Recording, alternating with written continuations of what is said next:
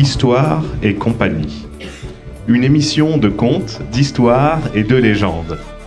Bonjour à tous, bonjour à toutes. Il est 20h, nous sommes le 10 décembre 2018, nous enregistrons cette émission dans les conditions du direct et en public.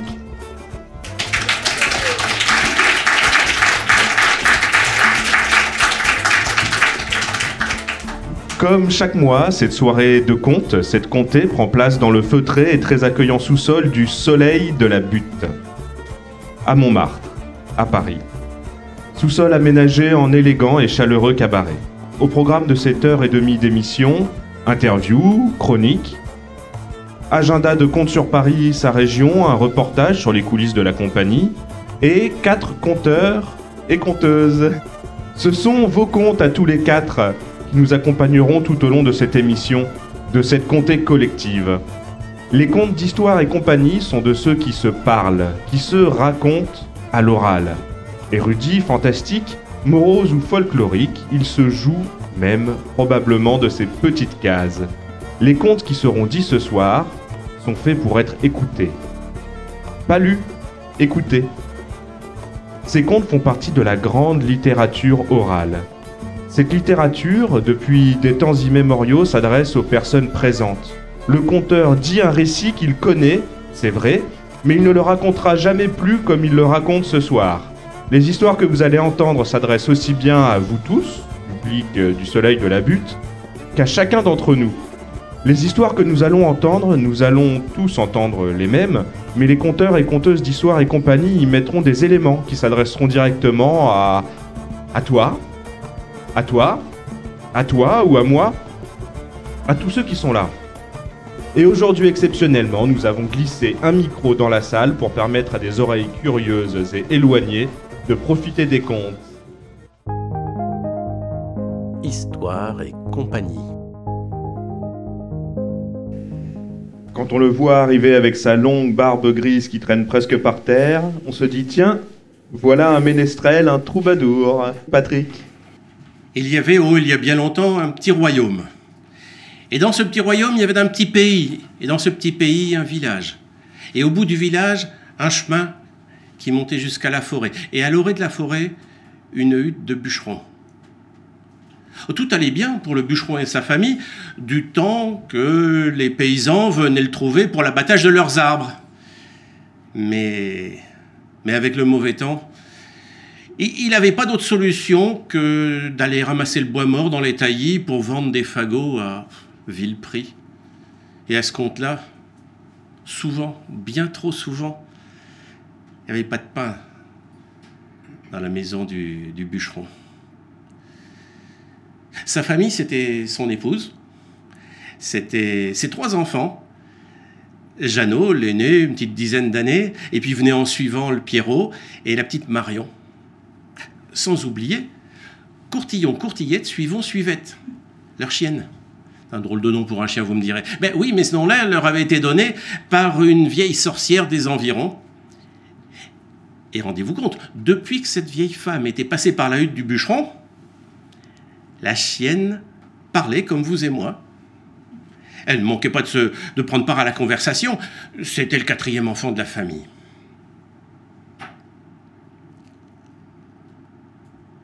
Ce soir-là, ce soir-là, les enfants étaient allés se coucher le poing dans la bouche pour faire semblant de manger.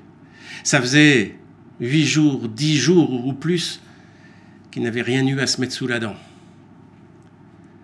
Les parents étaient assis devant la dernière braise rougeoyante dans la cheminée. Misère. Non, c'est rien de le dire, mais quand on le vit. Non, puis le père, il pouvait pas se résoudre à, à voir ses enfants mourir devant lui. Mais ils allaient, tous mourir de faim, ça c'était sûr. Mais voir ces petits là, c'était plus qu'il en pouvait supporter. Et il a décidé avec sa femme d'aller les perdre au cœur de la forêt. Il n'était pas fier. Mais comment faire autrement? La chienne, courtillon, courtillette, suivant, suivette, était blottie dans un coin de la pièce, avait tout entendu. Elle est allée voir les enfants, elle leur a raconté. Non, ne pleurez pas, pleurez pas. J'ai reniflé sous le buffet un sac de vieux pois secs. Ah oui, je sais, a dit la petite Marion. Je, je sais comment aller les chercher. Et le lendemain matin, toute la famille est partie. Le père, la mère, les enfants, et pour fermer la marche, euh, la petite Marion et Courtillon Courtillette suivant suivette. À chaque carrefour, petit jappement, et la petite fille laissait tomber un petit pois sec. Ils étaient tellement secs que même les souris n'en avaient pas voulu. Un embranchement, ouf On tournait un peu, et ainsi tout le long du chemin. La mi-journée, ils étaient arrivés loin, loin au cœur de la grande forêt. Ils sont mis à ramasser du bois, faire des fagots. Et dès que les enfants ont été, ont eu le, été occupés à faire leurs fagots, les parents sont éclipsés. Quand les enfants sont perçus, ils allaient tomber en sanglots, mais la chienne leur dit Mais non Ben voyons, la Marion, elle se met des pois secs on va retrouver notre chemin. Et comme la nuit tombait, bah, les enfants un peu rassérénés sont allés se coucher sur la, euh, sur la mousse au pied d'un grand chêne. Ils sont endormis. Ainsi sont les enfants. Ils n'ont pas été dérangés de la nuit, ni par le loup, ni par le renard. Courtillon, courtillette, suivant, suivette, veillait. Et au matin, au matin, ils ont transformé ça en, jeu, comme le font tous les petits-enfants. Ils couraient à droite, à gauche, devant, derrière. C'était à celui qui trouvait le pois sec. À la maison du bûcheron, un, paysan voisin était venu payer une dette avec un chou et un bout de lard. Ils avaient fait une, une soupe. Et le bûcheron et sa femme pleuraient au-dessus de la soupe. Est-ce qu'ils auraient été bien à partager ça avec leurs enfants Ils avaient été vraiment lâches d'aller les abandonner dans la forêt. Et c'est là que, un petit jappement, des rires, la porte s'est ouverte, ça a été la fête, ça a été les embrassades. Et ils se sont régalés avec cette bonne soupe aux choux et au lard. Ouais, mais une marmite, une marmite, ça a un fond. Et quand tu touches le fond, il n'y a plus rien à manger. Huit jours, dix jours, que sais-je n'avaient rien mangé, les parents sont arrivés à la même conclusion, la chienne a averti les enfants, et le lendemain matin, ils partaient. Un carrefour, un embranchement, un petit jappement, et la petite Marion déposait, oh, tout ce qu'elle avait pu retrouver, c'était, gratter le fond de la main avec des, des vieilles brisures de fromage. Un petit jappement, un autre embranchement. Et il s'est passé la même chose que la fois précédente. Ils se sont couchés au pied du grand chêne. Mais le lendemain matin, le lendemain matin, quand ils sont allés chercher le fromage, il avait été grignoté ou lavé par la rosée? Et là, là, ils se sont vraiment sentis seuls, abandonnés au milieu de cette forêt. Mais Courtillon, Courtillette, suivant Suivette, étaient là pour leur donner du cœur. Allons, tiens, Jeannot, il y a un grand sapin. Monte tout en haut, tu verras au-dessus de la forêt, et puis on pourra se repérer. Jeannot est monté, mais à mi-chemin, l'arbre penchait dangereusement. Qu'est-ce que tu vois? Euh, Ça penche Il est redescendu. Pierrot est remonté au, un mètre plus haut que lui. Qu'est-ce que tu vois? Bah, rien. Ça penche. Et ça a été le tour de la petite Marion. Plus légère, plus leste, plus courageuse certainement et avec mille et mille précautions, elle est montée jusqu'à la cime du grand sapin. Qu'est-ce que tu vois à droite?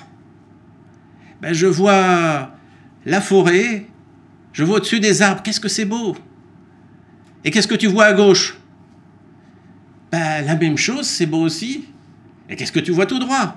Je vois la forêt, oh, puis au bout là-bas, un château qui brille. Mais c'est par là qu'il faut aller. Elle est redescendue, ils se sont mis en route devant, courtillon, courtillette, suivant, suivette, ouvrez la marche, le cap bien droit, et suivez la petite Marion, le Pierrot et le Jeannot. Ils ont marché ainsi tout le reste du jour. À la tombée de la nuit, ils sont arrivés à une clairière. Oh, le château, il n'y en avait point. Une grande maison, un manoir tout au plus. Mais pour une petite fille qui a passé son existence dans la hutte d'un bûcheron, ça avait l'air d'un château, bien sûr. Ils ont frappé, une femme est venue leur ouvrir. Ils ont demandé à être hébergés, un repas, quignon de pain. Mais mes pauvres enfants, mais vous savez donc pas où vous êtes. Mais vous êtes dans la maison d'un diable.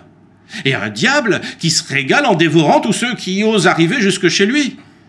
Mes enfants ont insisté, tellement insisté que la femme les a fait rentrer. Oh, ils ont mangé un repas comme ils n'en avaient pas mangé depuis longtemps, longtemps. À la fin du repas, la femme du diable leur a mis autour du cou un collier de paille. Elle leur a dit qu'ils pouvaient aller se coucher dans la chambre, mais attention, sans bruit. Il y avait un premier lit où dormaient les trois filles du diable. Ils pouvaient s'installer dans le deuxième lit. Les enfants se sont installés, mais Courtillon, Courtillette, suivant Suivette, est exploré un peu. Elle s'est aperçue que les filles du roi, du diable, avaient un collier d'or. Elle a demandé aux enfants d'échanger les colliers de paille contre les colliers d'or. Ils se sont endormis. Ainsi sont les enfants. Le dernier coup de minuit n'avait pas encore fini de résonner que la porte s'est ouverte violemment. Le diable est rentré. Ça sent la chair fraîche. Euh, sa femme lui a dit que peut-être parce qu'elle avait dîné, euh, elle avait ouvert une boîte de pâté et neuf, alors c'était fraîche, j'ai dit, la chair. Et il a tant et tant insisté que sa femme lui a raconté les enfants, le dîner, le collier de paille. Hum, des petits enfants, des petits enfants. Hum, j'adore ça au petit déjeuner, les petits enfants. Et il a été allumé le four. Et sans même prendre la peine de prendre une chandelle, il est allé dans la chambre. Et à tâtons, oh, les colliers d'or, il a failli se tromper, prendre ses filles quand même. Et sans plus réfléchir, il est allé dans le, dans le lit d'à côté, attrapé les enfants, leur a tourné le cou et les a mis dans le four. Hum, eh, c'est vrai que c'est bon les petits enfants. C'est comme les pommes de terre. C'est bon en robe de chambre et cuit à l'étouffée. Et le diable est allé se coucher, tout heureux à l'idée du, du bon petit déjeuner qu'il aurait le lendemain. Courtillon, Courtillette, suivant Suivette, avait tout vu. Elle a réveillé les enfants. Ils se sont glissés hors de la chambre. Ils ont ouvert une fenêtre et ont sauté dehors. Et Courtillon, Courtillette, suivant Suivette, a allongé son dos. Les enfants sont montés, la petite Marion, le Pierrot et le Jeannot, et elle est partie du plus vite qu'elle a pu, tout droit dans la nuit. Au matin, le diable s'est réveillé. Hum, ça sentait bon. Mais quand il a ouvert le four, il s'est aperçu qu'il avait cuit ses propres filles. Il est entré dans une colère terrible. Il est sorti de la maison, a entré dans la porcherie, a scellé sa plus grosse truie et a tapé les flancs avec ses talons. Et hu, et et la truie est partie. Et elle galopait, et elle galopait. Et à chaque galop, elle faisait un bond de une lieue. Courtillon, courtillé, suivant, suivette, avançait du plus vite qu'elle pouvait. Mais bientôt, bientôt, on a entendu la galopade derrière. Dans un petit japon magique, les garçons se sont transformés en moutons, la petite fille en bergère. Et le diable sur sa truie est arrivé. Hé, la bergère Vous n'auriez pas vu trois enfants Je m'en vais les dévorer. Mais qu'est-ce qu'il y a, vous, là? Je gardions pas bien mes moutons? Mais rentrez donc chez vous, mauvais diable, ou vous allez tâter de mon bâton. Et le diable a fait faire demi-tour à sa truie et rentrer chez lui. Mais arrivé devant chez lui, il s'est dit Mais dans cette forêt, il n'y a jamais eu de mouton, il n'y a jamais eu de bergère. Oh, c'est fichu de moi Et il est reparti. Et, la truie est partie dans un galop. Et à chaque galop, elle faisait trois lieues. Et courtillon, courtillette suivant, suivait avancer plus vite qu'elle pouvait avec les trois enfants sur son dos. Et bientôt, ils ont entendu la galopade derrière lui, derrière eux. Un petit jappement magique Courtillon Courtillette s'est transformé en champ de luzerne et les enfants en faucheurs. Et le diable est arrivé sur sa. Eh, les faucheurs, vous n'aurez pas vu trois enfants, je m'en vais les dévorer.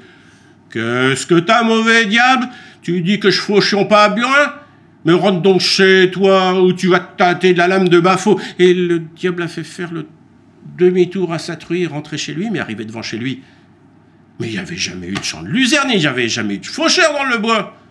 On s'était encore moqué de lui, et il est reparti. Et la truie est repartie dans un galop, et à chaque galop, elle faisait sept lieues. Bientôt, la chienne et trois enfants sont arrivés devant une rivière.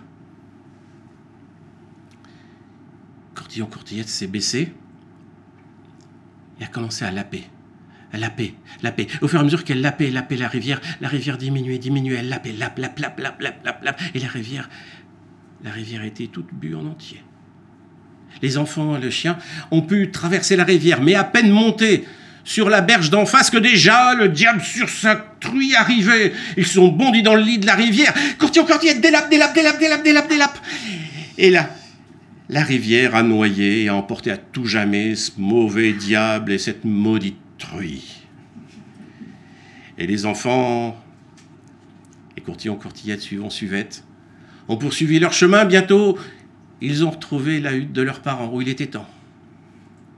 Ces pauvres gens étaient à l'agonie, prêts à rendre leur dernier souffle. Courtillon, courtillette a allongé encore plus son dos. Et les enfants ont traîné leurs parents pour qu'ils montent sur le dos de la chienne, et tout le monde a pris le chemin de la forêt. Ils ont marché ainsi tout le jour, et à la tombée de la nuit, ils sont arrivés dans la clairière. La maison du diable avait été totalement abandonnée. Plus homme qui vit, plus, plus euh, aucun animal, ni rien du tout. Désormais, elle serait leur. Et grâce au trésor du diable, ils ont vécu joyeux et contents et ne se sont plus jamais quittés. Mon compte est terminé. Je le dépose au pied du grand chêne où vous pourrez sans peine aller le ramasser.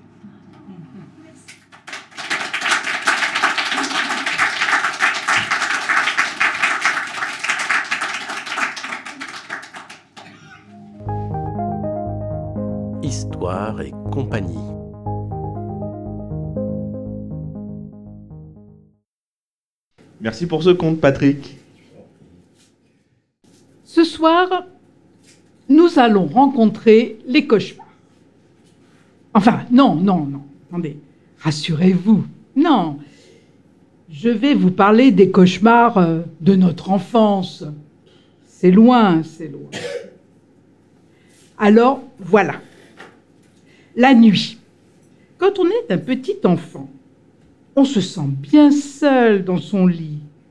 Et parfois, même souvent, d'affreux cauchemars viennent nous visiter.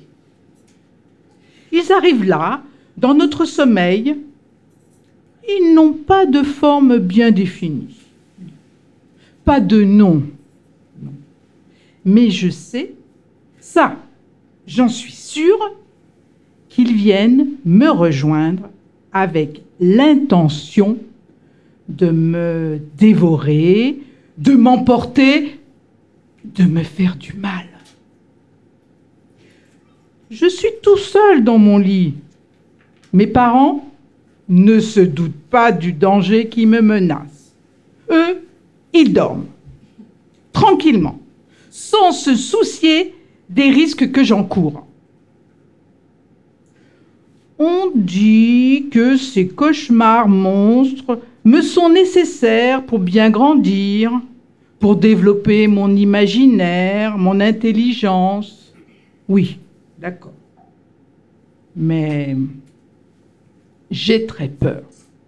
Et je n'ai pas de moyens pour me défendre. Que faire? Mais ce soir, je me sens plus fort. Depuis quelques jours, papa ou maman me lisent des contes. Et là, sous ma couette, avec moi, il y a plein de personnages. Eux, ils ont déjà affronté les monstres. Le petit Pousset qui a affronté l'ogre, Ansel et Gretel qui ont affronté la sorcière. Les trois petits cochons qui ont affronté le loup et Jacques avec son haricot qui lui aussi a affronté l'ogre. Là, maintenant, grâce à eux, je peux donner un nom à mes cauchemars monstres qui me font si peur. Et aussi, je sais que même petits, on peut les affronter et les chasser. Tous ces héros m'ont appris que quand on est petit, notre arme c'est la ruse. Maintenant, je peux m'endormir tranquillement. Je ne suis plus seule. Merci Chantal. Merci pour cette chronique qui parle de l'enfance. Histoire et compagnie.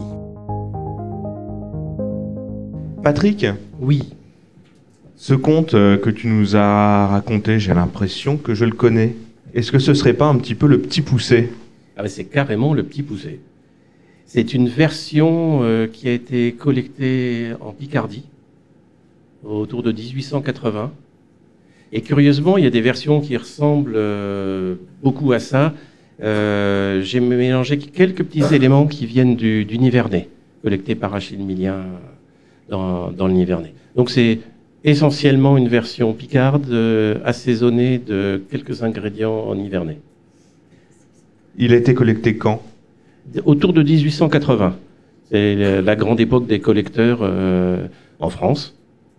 Et, et on retrouve effectivement ben, de- de- des thèmes qu'on a connus avec le petit poussé, à quel- quelques nuances près quand même. On dit, euh, quand on, on dit un conte comme ça sur, sur scène, euh, on, on dit quoi? On dit qu'on le raconte, on dit qu'on le récite? La réciter, certainement pas. Parce que moi, je vais jamais le dire deux fois de la même manière. Donc, euh, ouais, je le raconte, ouais. Oui, c'est vraiment de l'oralité. Chantal Est-ce que Courtillon, Courtillette ou le petit poussé, ce serait un des cauchemars dont tu parles dans ta chronique? Ah oui, absolument. Le- la peur d'être abandonné en forêt, c'est un des, des cauchemars de l'enfance, absolument. Oui, tout à fait. Merci à tous les deux. On va maintenant inviter un nouveau conteur, une nouvelle conteuse sur scène. C'est Daniel.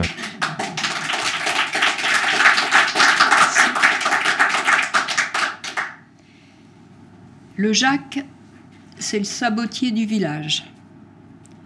Il habite en haut d'une butte, entre les vignes et la montagne. Un dimanche matin, à la sortie de la grand-messe, il rejoint sa sabotière sur la place du village et il rentre chez eux. Mais, arrivé à la moitié de la place, le Jacques s'écrie Oh, regarde là-bas c'est le Louis des Grangettes. Il paraît qu'il a des noyés à abattre. Il faut absolument que je le voie. Écoute, tu continues, je serai pas long, et je te rattrape à la montée.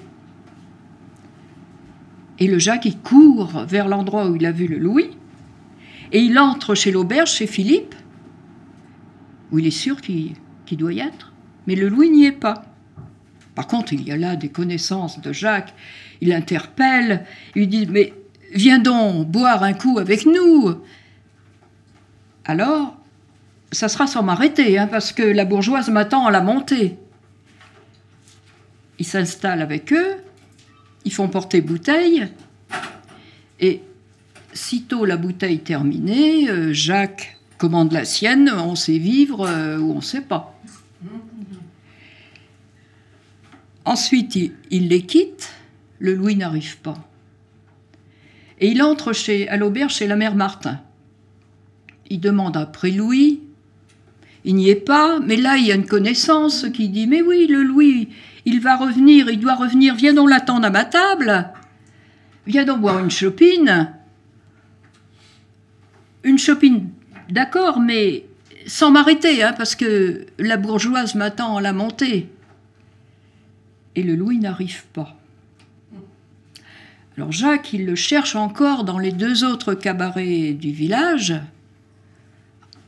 Louis n'y est pas, mais il y a là toujours des connaissances de Jacques. Et puis, il faut bien trinquer parce qu'on sait vivre euh, ou on ne sait pas. Enfin, il retourne chez Philippe et là, il retrouve enfin le Louis. On parle, euh, on parle des noyés. Et Louis, il dit Écoute, euh, Jacques, viens donc, viens donc dîner à la maison. Comme on va manger, on va manger rapidement et ensuite on ira voir les noyés. Je crois bien qu'on pourra faire affaire. Ah bah oui, mais alors ça sera, ça sera sans m'arrêter, hein, parce que la bourgeoise m'attend à la montée. Il dîne. Alors, de la soupe, du bouilli, un jambon, un jambon un petit peu salé qu'on fait couler avec un petit rouge de pays qui se laisse boire. Et après, un morceau de chèvreton, un chèvreton un peu sec, fort en goût, oh, qui s'accorde à merveille avec le petit rouge. Après, on va voir les noyers, l'affaire se fait, mais tout le monde sait bien qu'une affaire, elle ne peut pas se faire si on l'arrose pas. Alors on boit un coup, on en boit deux, on fait quatre heures. Puis enfin, le Jacques, euh, le Jacques il s'en va parce que le Jacques, faut pas croire, hein, c'est pas un de ces chopineurs qui pense qu'à chopiner. hein. Non, non, non, non. Il s'en va, il s'en va, son affaire est faite. Ah, et allez donc savoir comment les choses se font. Sur le chemin, il trouve ah, il trouve le tienne, un vieux copain de régiment qu'il n'a pas vu depuis, mais depuis des années. Ah, mais Jacques, oh, c'est toi alors ça alors Il y a si longtemps, mais comment que ça va, la santé, le travail? Et le tienne, il raconte qu'il habite deux villages plus loin et qu'il vient voir sa fille, mariée aux Grangettes, et lui apporte un tonneau de vin blanc de sa production. Ah, Jacques, il faut absolument que tu me dises que, comment tu trouves mon vin. hein. Ça, absolument. Pour une fois qu'on se voit. Oui, pour une fois qu'on se voit, mais, alors ça sera sans m'arrêter, hein, parce que la bourgeoise m'attend à la montée. Hein. Alors, chez la fille de, chez la fille de Tienne, on, on goûte le vin blanc. On en discute. On goûte une deuxième fois pour être sûr. On en parle. Allez, puis une troisième fois en cassant des noix. Mais voilà la fille, euh, la fille de Tienne qui, met les assiettes sur la table et a dit Mais vous allez rester souper avec nous, hein, parce que ça me ferait offense euh, de vous voir partir, j'aurais l'impression de vous chasser. Jacques, il peut, il, il peut pas refuser. La soupe, euh, on taille un saucisson, on partage une fourme que Tienne a apportée. Oh, il est fameux ton vin blanc, hein Oh, il est fameux ton vin blanc, dit Jacques en levant le, verre plus haut pour que le camarade il remplisse pas plus haut que le bord. Ah, il est fameux, hein Mais le Tienne, il aurait été déçu si Jacques il partait sitôt le souper terminé, ça se fait pas. Si bien quand il part, euh, il est plus d'11 heures du soir. Mais faut pas croire, hein Faut pas croire, Jacques, il n'est pas de ces hommes à, quand il est à boire, à, oublier sa femme. hein. Non, non, non, non, faut pas croire. hein. D'ailleurs, pour la, rejoindre plus vite, il prend un, raccourci. Oh, ce raccourci. Oh, le chemin. Il, part à gauche, il part à droite. Oh, pour un peu, Jacques, il se reconnaît plus. Enfin, il arrive en bas du Rédillon. Bon. Il regarde bien devant lui. Il prend son élan. Il fait trois enjambées. Oh, oh, il y a quelque chose qui le retire en arrière. Il recule de quatre. Il trébuche. Le voilà par terre. Ah, mais qu'est-ce qui m'arrive? Mais qu'est-ce qui m'arrive? Enfin, c'est pourtant pas d'avoir trop bu. Oh, oh. Depuis ce matin, ben, ben, j'ai pas trop bu. Hein. euh, quelques coups chez Philippe, euh, après euh, au village, après, après j'ai dîné, j'ai dîné, après. Bah oui, on a arrosé l'affaire, quoi. Puis après, on a soupé. Mais oui, mais oui, mais j'y suis. Je sais pourquoi je suis pas bien. Je sais.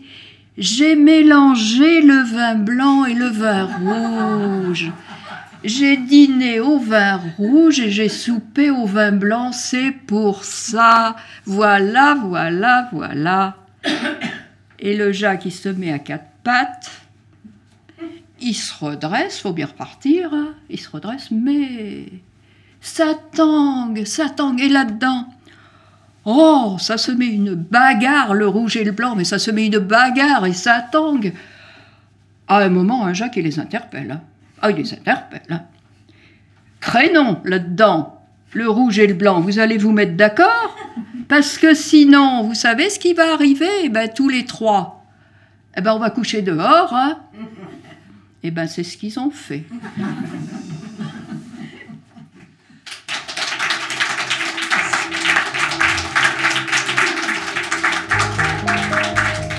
Histoire et compagnie. Je suis venu il y a quelques semaines au Soleil de la Butte pour euh, savoir comment ça se passe dans les coulisses comment euh, Histoire et compagnie fonctionne.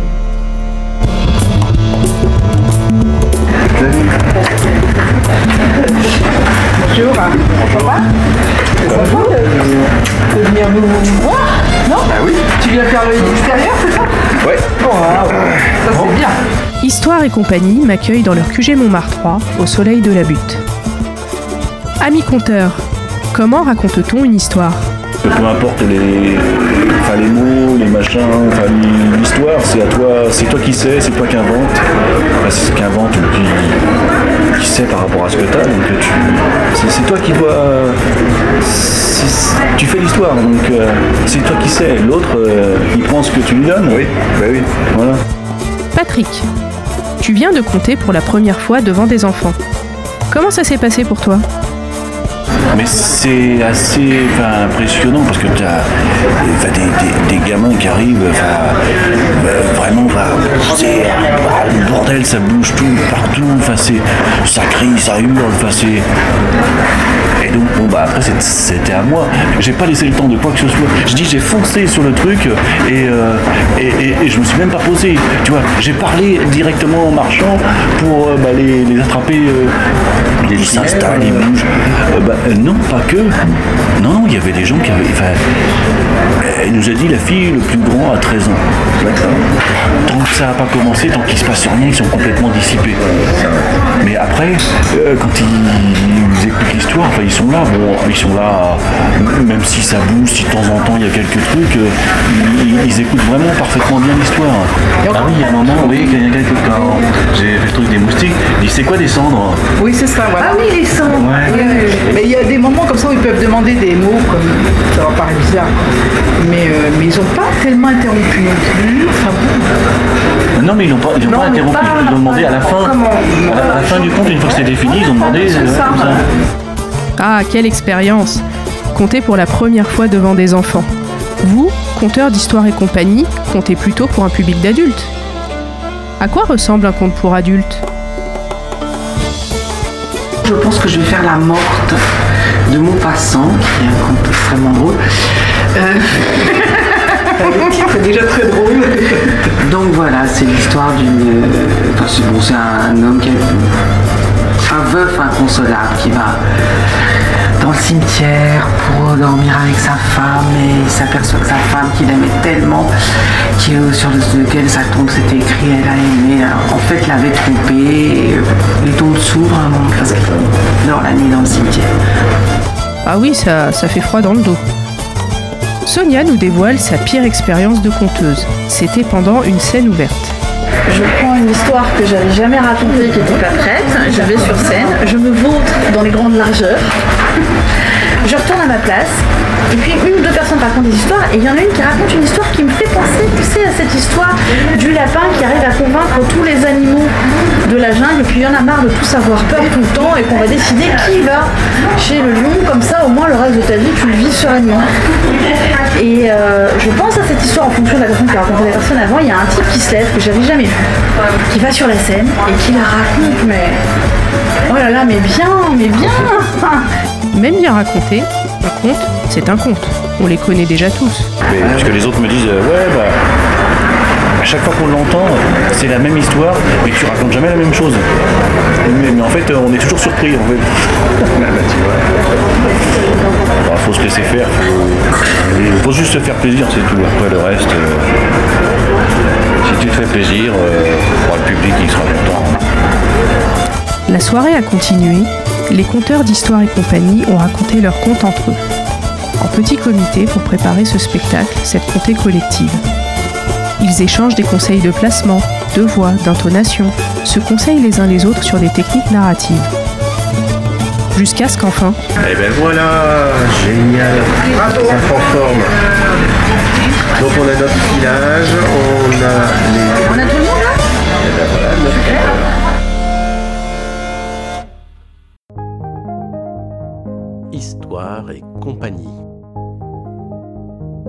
Chantal ben, On t'attend pour un On l'encourage, s'il vous plaît.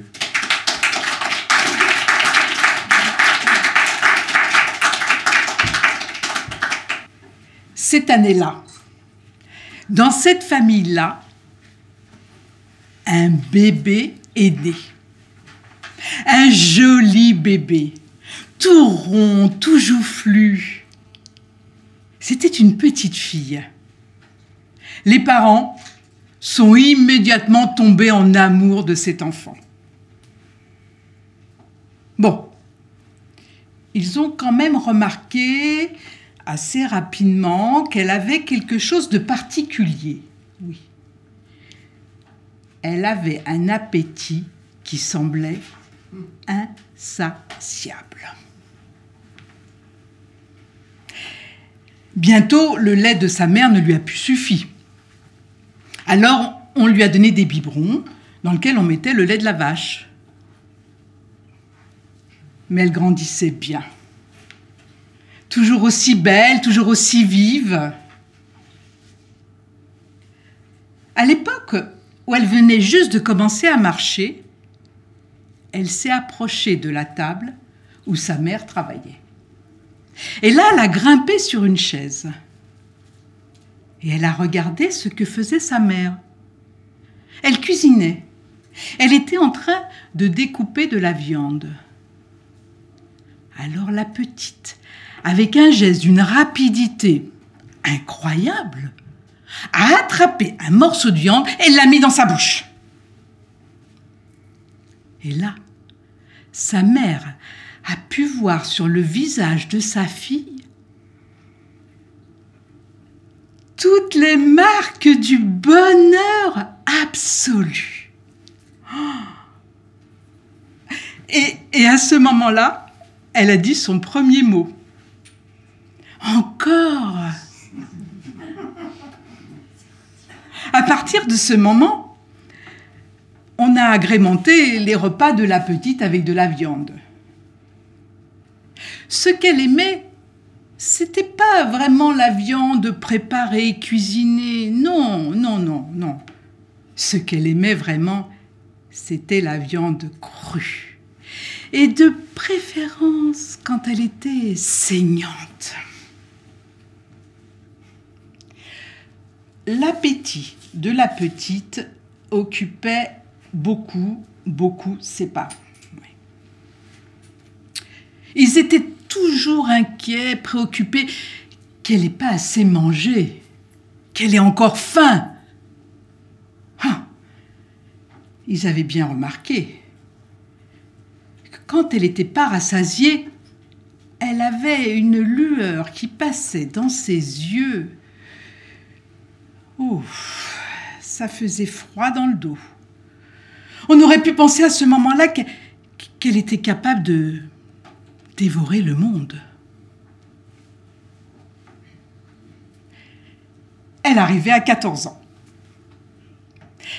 Dans cette région, à l'automne, il y a tous les ans une foire. Tous les ans, les parents vont à la foire pour vendre leurs récoltes et régler leurs affaires. Ils s'apprêtaient à partir et ils demandent à leur fille si elle souhaite qu'il lui ramène quelque chose. Elle, elle dit oui, je veux un morceau de viande. Les parents acceptent. Ils partent. Ils ont beaucoup de choses à faire à la foire. Et la journée passe. Le soir, tout d'un coup, réalisent qu'ils n'ont pas acheté de viande pour leur fille. Vite, ils vont voir les bouchers. Il n'y a plus rien. Tout a été vendu. Ils prennent le chemin du retour. Ils sont tristes. Ils n'ont pas pu satisfaire la demande de leur fille. Mais ils sont aussi inquiets. Ils ne savent pas du tout comment elle va réagir. Le chemin du retour passe devant un cimetière. Tous les deux, les parents, ensemble, dans un même mouvement, sans se concerter, rentrent dans le cimetière. Et là, ils cherchent la dernière tombe qui a été recouverte. Et là, à la lueur de la lune, ils ouvrent la tombe, sortent le corps et lui coupe une jambe. Il l'enveloppe soigneusement dans un linge et rentre chez eux. La petite les attendait devant la porte. Alors il lui donne la viande qu'ils lui ont ramenée. Elle va le dévorer avec un plaisir, une satisfaction incroyable. Ah. Et puis ils vont se coucher. La nuit a été très difficile, ils ont peu dormi. Il y avait beaucoup de bruit à l'extérieur. Il y avait comme une voix qui disait Rendez-moi ma jambe. Rendez-moi ma jambe. Au matin, les parents ont décidé de penser que décidément cette nuit, le vent a fait beaucoup de bruit dans les arbres. Ils se sont préparés tous les trois pour partir au champ. À midi, comme tous les jours, la petite est revenue à la maison pour chercher le repas. Quand elle est rentrée dans la pièce, elle a vu, adossé à la cheminée, un homme. Il n'avait qu'une jambe. Il semblait plus plus mort que vif. Et il a dit à la petite Rends-moi ma jambe. La petite était étonnée. De quelle jambe il voulait parler? Ah. Et puis, tout d'un coup, elle s'est souvenue. Elle s'est souvenue de ce qu'elle avait mangé la veille. Ah, mais oui, bien sûr. Hmm, mais oui. Alors, son regard a glissé sur l'autre jambe de l'homme. Ah. L'histoire ne dit pas combien de temps les parents ont dû attendre le retour de leur fille.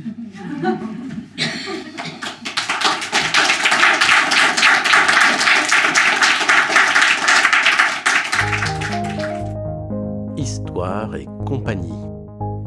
Si vous voulez savoir à quoi ressemble une jeune retraitée heureuse, regardez-la. Vous succomberez à son éternel sourire.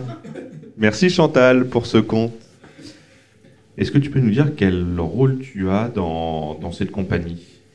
Euh, là, depuis récemment, je suis vice-présidente.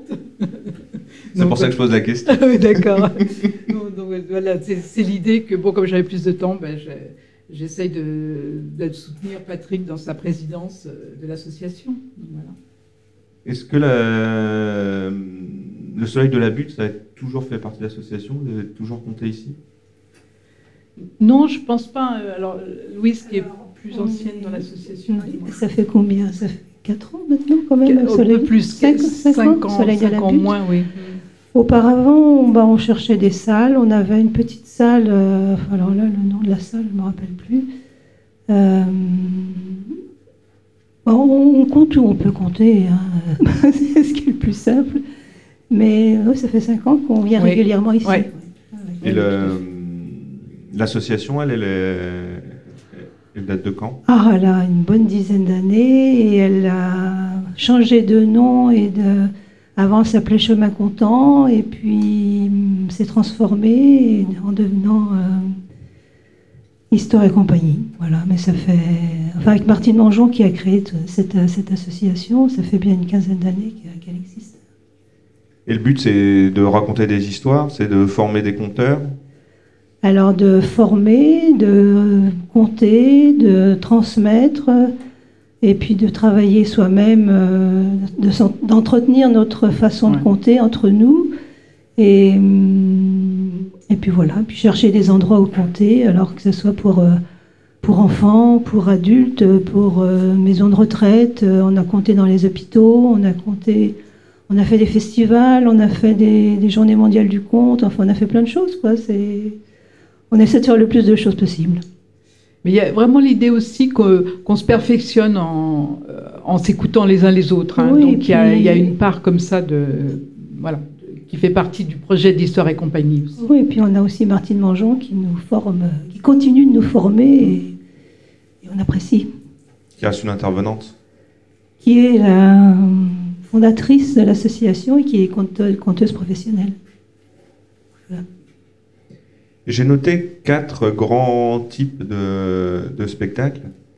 Euh, est-ce que vous pouvez, est-ce que tu peux m'expliquer la différence entre les différents types de contes? Alors j'ai lu Comté collective. Comté collective, alors là c'est comme ce soir. là c'est une, on prépare un spectacle où on est plusieurs conteurs, quatre, cinq conteurs, euh, voilà, ça va dépendre, et c'est un spectacle qu'on crée ensemble. Euh, scène ouverte. Euh, scène ouverte, c'est des, soirées où sont invités tous les conteurs qui souhaitent venir raconter une histoire. Euh, euh, voilà, donc il y a l'espace scénique qui leur est proposé et à tour de rôle, ils peuvent monter sur la scène et raconter l'histoire qu'ils ont envie de raconter. Sans... Alors il y a juste, on a une limite de temps. On souhaite que ça soit pas plus de 10 minutes l'histoire pour qu'il y ait de la place pour tout le monde. Mais sinon, il n'y a pas de limite de temps de, de, de, de soirée et ça peut durer. Euh, tant qu'il y a une histoire à raconter, ça peut durer. J'ai noté aussi compter individuel. Donc là, c'est un compteur qui a préparé quelques comptes qui s'enchaînent et euh, des invités.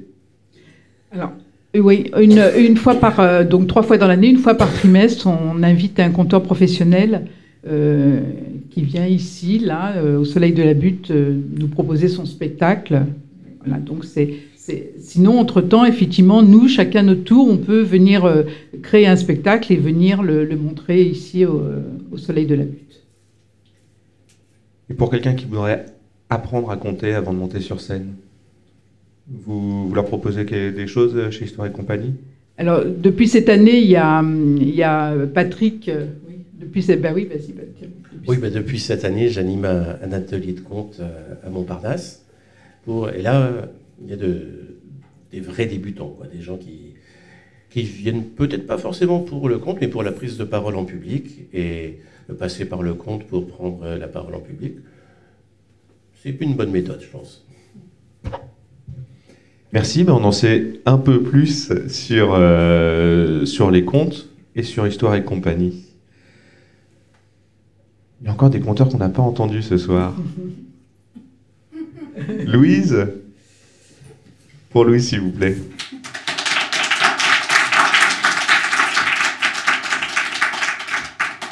Elle était fille de bourgeois désargentés. Donc elle était pauvre. Mais elle était jeune et elle était belle. Lui, il avait une affaire très florissante et tout le, passait ses journées à amasser de l'argent. Et il lui en fallait toujours plus, il n'en avait jamais assez. Autrement dit, il était riche. Mais il n'était plus très jeune et il était laid. Il était ventru et surtout il était bossu. Mais avec de l'argent, ben, il a épousé la belle.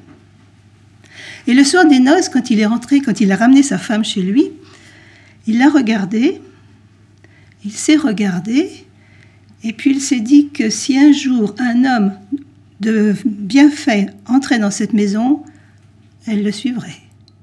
Alors il a décidé qu'aucun homme ne devait mettre les pieds dans la maison. Et il a commencé à faire ses affaires sur le pas de la porte. Et la femme était cloîtrée au premier étage. Et voilà qu'un jour, alors qu'il faisait ses affaires sur le pas de la porte, il a vu au loin arriver trois ménestrels, qui dansaient, qui chantaient, qui jouaient de la musique. Trois bossus comme lui. Quand les bossus sont arrivés près de lui, ils lui ont dit Compère, tu peux pas nous offrir à boire et à manger, là? Oh, trois bossus. Il n'avait rien à craindre. Il les a fait monter. Ils ont tous mangé. Et puis, la fin du repas, il a donné une pièce à chacun des bossus. Et puis, lui a, il leur a dit Maintenant, vous partez et ne revenez pas. Hein. Et lui est parti tout de suite en ville pour ses affaires. Et sa femme, elle avait été contente d'avoir la, visite de ces, de ces ménestrels. Alors une fois que le, mari est parti, elle les a rappelés par la fenêtre. Venez, venez, montez. Et ils sont montés. Et elle a dansé, elle a chanté, ils ont fait de la musique, jusqu'au moment où la porte d'en bas s'est ouverte. Comment les cacher? Il y avait trois coffres. Elle a fait entrer chaque bossu dans un coffre, fermé le couvercle, et puis elle a attendu que son mari arrive. Il est entré dans la pièce, il s'est installé, et puis il a commencé à bavarder avec sa femme. Ils ont parlé un peu, ils ont parlé longtemps, très longtemps, trop longtemps. Parce que quand il est reparti en ville pour ses affaires, quand elle a soulevé les couvercles, eh ben les bossus étaient morts tous les trois asphyxiés. Que faire des bossus? Elle s'est mise à la fenêtre et juste à ce moment-là, passé sous sa, sous sa fenêtre un portefeuille. Elle l'a appelé Montez, montez, j'ai un service à vous demander, mais vous serez bien payé. Il est monté. Elle lui a dit Écoutez, promettez-moi de ne jamais dire à personne ce que vous allez faire. Pour de l'argent, il a promis. Elle a soulevé le couvercle du premier coffre. Voyez ce bossu là? J'aimerais que vous alliez jeter son corps à la rivière. Il a mis le bossu dans un sac, le sac sur l'épaule, la rivière, et au milieu du pont, il a retourné le sac, le corps a glissé et plouf dans l'eau. Il a plié le sac, il est rentré chercher son argent. Mais en attendant, la dame, la femme, avait sorti le deuxième bossu. Et quand lui est monté chercher son argent, elle a dit Mais je veux bien vous payer, mais euh, il faut mettre le corps, euh, comme je vous ai demandé, le corps du bossu dans la rivière. Ben, c'est ce que j'ai fait. Enfin, il est là. Ah ben ça alors Oh bah, il a fait ni une deux, il a remis le, corps dans le sac, le sac sur l'épaule, la rivière, le, pont. Il a basculé le, sac, le corps a, glissé et plouf dans l'eau. Et là, il est resté un moment à regarder si le corps ne remontait pas. Il ne remontait pas, bah, il a replié le sac, il est allé chercher son argent. Et pendant ce temps-là, la femme, elle avait sorti le troisième, mais elle avait mis un peu à l'écart. On ne le voyait pas quand on rentrait dans la pièce. Alors quand il est rentré, elle a dit, alors ça y est? Ah oui, ça y est, la pile n'est pas remontée, hein, j'ai regardé. Bon, bah, je vais vous payer. Elle s'est retournée pour prendre de l'argent sur la cheminée. Elle a tourné là. Oh, mais c'est pas possible, il est encore là, regardez. Mais comment il a fait? Mais comment il fait? Mais comment tu fais? Oh, bah, c'est pas la peine de lui demander, il va pas vous répondre. Hein. Ah, bah, ça alors Il est même pas mouillé. Écoutez, pour la dernière fois, allez mettre ce corps à la rivière et vous serez payé. Bah, il a remis le corps dans le sac. Le sac sur l'épaule, la rivière, le pont, je vais retourner, je plouf. Et là, il est resté un bon, bon, bon moment pour voir si le corps remontait. Il remontait pas. Bah, il a replié le sac le bras, il est retourné. Et sur le chemin du retour, il dit Si jamais je revois le bossu, je lui fracasse la tête. Je le mets dans le sac, et puis là, je, je noue le sac solidement et je jette le tout dans la haie. Là, il ne pourra pas remonter. Il entre là, il, porte il ouvre la porte pour entrer, il referme la porte derrière lui, commence à monter les marches. Il entend la porte s'ouvrir derrière, il se retourne. Le bossu Ah, il a fait ce qu'il avait dit. Il lui a écrasé la tête. Il l'a mis dans le sac, il a bien noué, il l'a jeté dans la rivière. Et puis il est retourné chercher son argent. Et là, la femme, elle a dit, quand il est monté, elle a dit, ah, ça y est maintenant. Ah oui, oui, oui. Hein. Ah oui puis, l'autre aussi. L'autre? Mais quel autre? Bah, Celui qui montait les marches derrière moi. Ah, l'autre aussi Ah, bah alors franchement, vous m'avez rendu un grand service. Hein. Je vais doubler votre euh, récompense. Mais vous m'avez promis, hein, vous ne direz jamais à personne ce que vous avez fait aujourd'hui. Promis, promis. Elle l'a raccompagnée en bas des escaliers. Et puis elle est restée sur le pas de la porte. Et elle a regardé passer les hommes.